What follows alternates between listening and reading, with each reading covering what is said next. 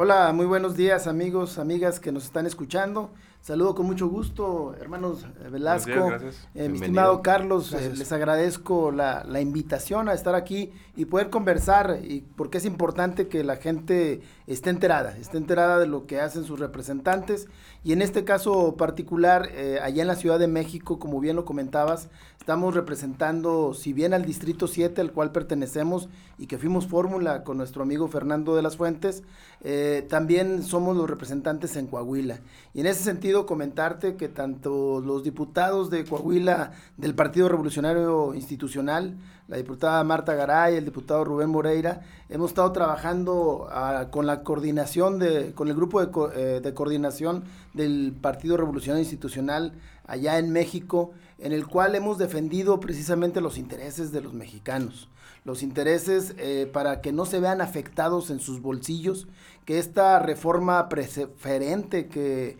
presentó el presidente de, la República eh, no afecte a los intereses de los mexicanos. Lo único lamentable es que la mayoría que tiene Morena allá en la Ciudad de México, en la Cámara de Diputados, pues es una mayoría totalmente eh, que no permite este tipo de diálogos yo comentábamos hace un momento, existe con otros partidos la apertura para poder ver lo que es el mejor interés para los mexicanos, pero en este caso no ha sido así. Nos pasó ahora en lo que fueron las discusiones con las comisiones. En un primer momento, al presentar esta ley, se, se turna a la Comisión de Energía en la cual desde, ese, desde esa estancia ya hubo eh, oídos sordos por parte de la gente de este partido. Y ante ello, pues votaron con la mayoría y nosotros como partido estamos en contra totalmente de esa iniciativa preferente, esa iniciativa a la reforma eléctrica. Eh, la consideramos una expropiación indirecta en la cual va a tener y va a resultar mayores subsidios a la Comisión Federal de Electricidad y lo que trae como consecuencia una electricidad más cara y una electricidad contaminante. Entonces, aparte de ello, también es inconstitucional.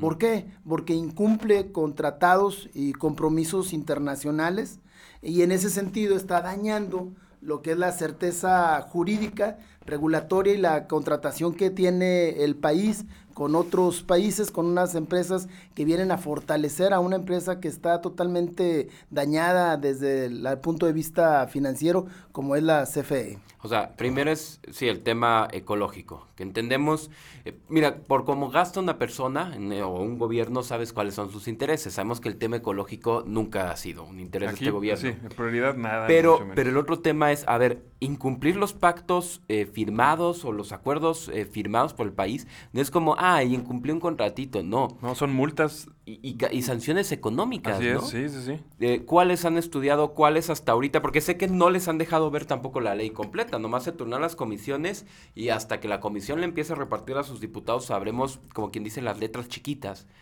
Pero hasta el momento... en la comisión les brincó el chapulín porque la comisión la rechazó, ¿verdad, Sergio? Sí, o, sea, incluso con los diputados de Morena, algunos dijeron, no va. No va, pero... Pero escondieron esto, ¿verdad? Volvemos al tema... Sí, esas famosas letras chiquitas, ¿no? volvemos al, al tema cuando tienen una obsesión ciega por, por un líder y que los limita a poder ver más allá. Ese es un tema que es una realidad y en este sentido diversos eh, personajes de los diputados de Morena se cegan ante su líder eh, y ahora sí que se presentaron y tuvimos parlamentos abiertos en donde participaron expertos técnicos en la materia, en donde manifestaron las afectaciones que ahorita ya señalaban y platicábamos, y no obstante eso no lo escuchan, no lo ven. Se manifestaron también diversas asociaciones como Coparmex, como Concamín, como el Consejo Mexicano de Negocios, Consejo Nacional Agropecuario. Eh, aquí mismo en la entidad eh, también hubo manifestación de, diferentes sectores, el Consejo Coordinador Empresarial. Vamos, fue una serie de sectores que estuvieron, el propio clúster aquí coahuilense, también se manifestaron y le hicieron ver técnicamente los errores en los que incurría. Pero no obstante ello, no se tomó en cuenta, como bien lo dices, Carlos, y se somete a votación y en una votación pues ganan definitivamente. Por eso para lo que planteaba el clúster, desde creo que todos recordamos que la respuesta del presidente fue lo que diga mi dedito y lo menió de un lado a otro. O sea, ni siquiera fue una respuesta este, política justificada, digna de un este, mandatario, ni mucho de su menos. Edad. Déjalo, ni siquiera fue una, persona de su edad. O sea, la, razón por la que hoy no tenemos gas producido en México es porque un señor dijo lo que diga mi dedito y lo menió. Esa es la, única razón. Impresionante. Ahora, Sergio, eh, eh, eso hablando del tema de la reforma a la ley de energía en este país, que eh, pues seguramente se va a dar, insisto, y que seguramente se va a palomear en el Senado y que pues después va a empezar una guerra de, en los tribunales, ¿no? eso es lo que pues muchos ante, podemos anteceder o anticipar, perdón. Gracias, Mariano. Pero tú llegaste rápido y pusiste una propuesta de reforma a la ley de salud. Porque viste que la cosa, de lo que hablabas hace rato, José, de las vacunas, del tema de la atención, o sea, hay, que trabajar en todo el país con una misma ley, ¿no? En el tema de la salud, porque estamos en pandemia y seguimos, y no se va a acabar todavía. Fíjate que sí, eh, ahora sí que llegamos y presentamos ya dos iniciativas eh, ante el Pleno, las posicionamos, y una va enfocada a reformar eh, la Ley General de Salud, y por consecuencia también la ley de educación. lo primero, en la ley de salud, ¿qué, qué sucede? Que eh, no encontramos en ninguna parte de la ley un apartado en donde nos hable de un protocolo en el caso de este tipo de emergencias por pandemia. Entonces, de entrada ni siquiera está estipulado qué hacer cuando existe una emergencia de grave como la que estamos viviendo. Entonces, no hay una responsabilidad directa en todo el sistema nacional de salud, que existe un Consejo Nacional de Salud que da opiniones, si bien es cierto, pero el órgano ejecutor, que es la Secretaría de Salud, no está obligada como tal a implementar un protocolo en la situación de pandemia que estamos viviendo. Entonces, esa laguna de la ley que existe ahí es donde presentamos nuestra iniciativa para que exista un protocolo determinado, que exista una responsabilidad por la parte de la Secretaría de Salud y que lo pueda aplicar, supervisar, monitorear y hasta final de cuentas eh, estar presente como el órgano ejecutor que, que, lo es. Entonces fue en ese sentido, la presentamos, fue, tuvo muy buena recepción, pero volvemos al tema, vamos a entrar ahora a, dictaminar en, la, en lo que es la Comisión de Salud para que pueda proceder y someter la votación al Pleno. Y aparte, acompañando a esta reforma, hay otra reforma que está enfocada al tema de una pandemia más que nos aqueja porque está catalogado como tal, que es el tema de la obesidad. La obesidad, recordemos que en, en, obesidad infantil somos el primer lugar a nivel mundial y como adultos somos el segundo lugar. Entonces quiere decir que esto está afectando y a la par esta pandemia llamada también eh, obesidad está colaborando muy de cerca con el tema del COVID-19. ¿Por qué? Pues porque hemos visto que parte de las consecuencias o el precedente de las miles de muertes que ha habido en nuestro país son también por culpa de esta, de esta pandemia de obesidad. ¿Qué sucede? Que en la Ley General de Salud eh, no viene contemplado, viene contemplado, mejor dicho, el tema de los carbohidratos simples dentro de lo que es la, ahora sí que el, la, eh, se me fue el nombre, la pirámide nutricional. Dentro de la pirámide nutricional viene establecido como parte de, la, de nuestro sistema de nutrición. Entonces eso es lo que debemos de hacerlo, de sacarlo, de no recomendar nosotros mismos como gobierno, como ley, no recomendarlo y sí establecer en los sistemas de, de, educación, establecer también una coyuntura educativa nutricional para evitar y decirle a nuestros niños que está mal el consumir este tipo de alimentos, que es, vamos, el, el pan, que son los, los alimentos ultra... Los sobreprocesados. Ultra así es. Sí, que no es nada más quítale las mascotas, ¿no? O sea, ayer ya veía los cereales, güey, es lo mismo, nada más no sale Melvin, ni el tigre Toño, ni Sam el Tucán. Ni el osito. Pero sigue siendo. Traemos al osito. pero si tú ves, o sea, las cajas, porque todavía quedan unas. Eh, ayer fui al super y hice ese experimento. Unas cajas eh, de las anteriores donde todavía sale el tigre Toño y la de ahorita los ingredientes, el contenido energético, las azúcares añadidos, es lo mismo. O sea, realmente, ¿qué preferirías, a ver, mamá de un niño, papá de un niño, que hubiera cambiado el, vamos, lo que, de lo que está hecho, los ingredientes y la cantidad de azúcar en el desayuno de tu niño, o que ya no vea al tigre Toño? O sea, sí se me hizo un cambio, pero no lo voy a decir, un cambio estúpido. No, o sea, están engordando los niños con esta comida. Sí, quítenle ah, las mascotas. las imágenes, sí. Para que ya no se parezcan al osito bimbo. el tema era modificar el contenido de azúcar. No, no, no, es que se comían el empaque y eso los hacía engordar, por Dios. Bueno, lo acabas de decir eh, en ese sentido. Bueno, lo que estamos presentando en esta ley es la modificación, pero de fondo.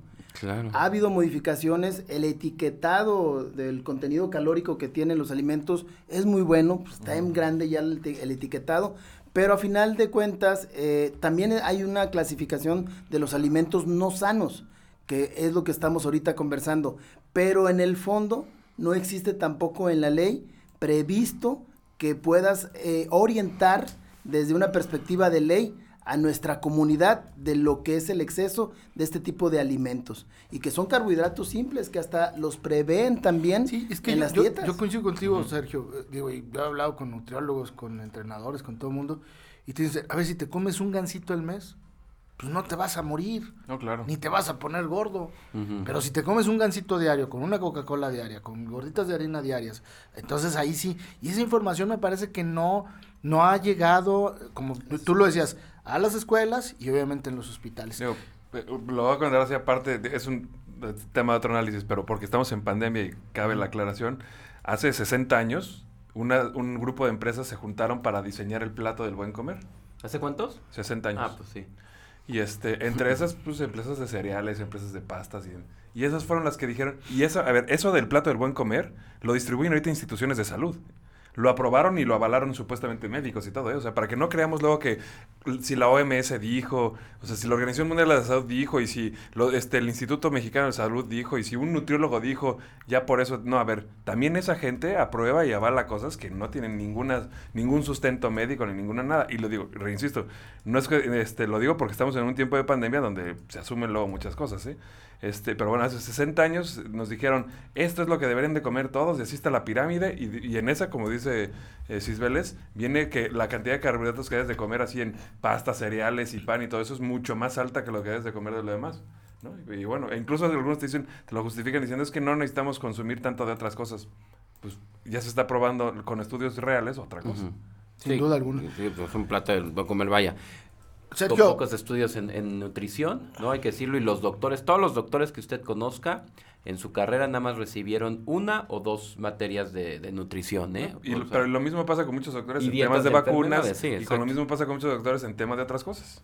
Muy bien, Sergio, el otro tema que este fin de semana, eh, y también le pusiste eh, el acento eh, a la I, es el tema del el informe de la Auditoría Superior de la Federación. Sí, también, también es cierto. Eh, afortunadamente también tuvimos el, gran gusto de representar, yo siento que la voz de muchos mexicanos que estamos cansados de los abusos que ha tenido este gobierno federal, eh, de las ocurrencias, porque se nota a leguas que es un gobierno de ocurrencias, no con sustento, no con fundamento. Berrinches y ya. Exactamente. Entonces, a partir de ahí eh, fue la presentación del informe anual por parte del auditor superior de la federación y el grupo parlamentario del PRI eh, tuvimos el, gran gusto de poder representar eh, y, manifestar y dar el posicionamiento en ese, en ese sentido. Le dejamos muy claro que es importante conocer cómo se están ejecutando las obras del nuevo aeropuerto de Santa Lucía. no tiene plan de vuelo, de acuerdo a su auditoría. no tiene plan de vuelo así. Desde ahí, ¿verdad? La refinería de Dos Bocas que, de Tabasco y los programas que están impulsando. Hemos estado viendo que gran parte de las observaciones, ustedes pudieron notar que hay, son de la Secretaría del Bienestar, en las cuales están inmersos estos eh, pseudo servidores llamados servidores de la nación. Becas entregadas a muertos, vienen en esta auditoría. Los ninis. Sí. Sí. También, o sea... Ninis que eh, trabajan para empresas que no existen. No existen y son más de 4.200 pesos lo que se les está entregando de forma mensual. Entonces, como bien dijiste, son los puntos a la I que sí debemos de señalarlos y lo que más nos duele es el pésimo manejo de esta pandemia del, del SARS, Dos, eh, en el, el COVID-19 mejor conocido, el cual debe de existir una responsabilidad en el ejercicio de estos planes de vacunación, que la verdad es una estrategia, yo lo señalaba, muy insípida, en lo cual tiene que estar también monitoreando qué es lo que está pasando, qué es lo que están haciendo, para poderlo hacer de una forma más eficiente. Y en otro momento, también como partido, eh, pedimos al Instituto Nacional Electoral que estableciera mayor control ahí por el uso electoral que no es permisible el poder darle a este tipo de acciones que van enfocadas a fortalecer la salud. Entonces, creemos que este gobierno ha estado incurriendo en estos hechos que son violatorios totalmente a diversas leyes, pero más que nada, ahora sí que aclamamos un sentido de sensibilidad social y humanitaria para poder tratar este tema tan delicado como es la pandemia. Muy bien. Sergio, pues te agradecemos mucho que te hayas dado la vuelta. ¿Cuándo sesionan? Fíjate que ahí ahorita les platico que por el COVID-19 que está pegando durísimo en la Ciudad de México, eh, lo estamos haciendo eh, semipresencial. Eh, un número de diputados se turna en una semana y puede asistir el otro le damos seguimiento desde el tema en, las redes sociales a distancia, eh, a través de Zoom y a través de un sistema muy moderno que existe en la Cámara para poder manifestar nuestro, nuestro voto. Mañana es un día muy decisivo. Crucial. Es crucial. Mañana iniciamos la sesión a las 11 horas y el tema dentro del el orden del día va a ser lo de la reforma preferente. Se va a votar mañana. Mañana, sí, ya. ¿Quién lo ha podido leer? O sea, van a aprobarla. Es que de verdad, o sea, estuvo en comisiones. Que no que la lea. Llegaron, se pasó a comisión. No, yo sé, y también hay gente de ahí que ni leer sabe. O sea, tú los escuchas, muchos diputados, no saben ni los números romanos. O sea, sí los ves y dicen párrafo. Párrafo B. X, L, B de vaca. I, I. así, así. Por Dios, y esos son los que aprueban las leyes. O sea, sí, sí, sí es un tema. ¿Cuántos puestos, ¿Cuánto llevabas de carrera política antes de ser diputado? pues 20 años. Ya tenemos de trayectoria. ¿Y todavía te apoyas en asesores? No, totalmente, nos apoyamos asesores. Ahora imagínate esos que llegan así de, de tómbola. Porque sí, ajá, de tómbola y aprobar leyes en materia energética. Pues evidentemente, como dices asesores, por eso ni siquiera se puede debatir con ellos ni nada. Pues no, ¿cómo van a o sea, si llegaron a cantar el himno nacional, al estilo, perdón, pero los que veíamos hacer eso en, todas las películas de previa a la Segunda Guerra Mundial eran los nazis, se ponían a cantar el himno alemán, ¿no? Y ya, eso era, no debatían. Y aquí están haciendo la misma estrategia, fascista, asquerosa, perdón, no hay otros adjetivos más adecuados. Muy eh, bien, no debatir y no escuchar. Muy bien, entonces mañana será la votación. Será mañana la, la votación, vamos a estar muy atentos. hemos tenido reuniones con nuestro coordinador René Juárez en ese sentido. El gobernador del estado, eh, Miguel Riquelme, está preocupado y atento a esta, esta situación.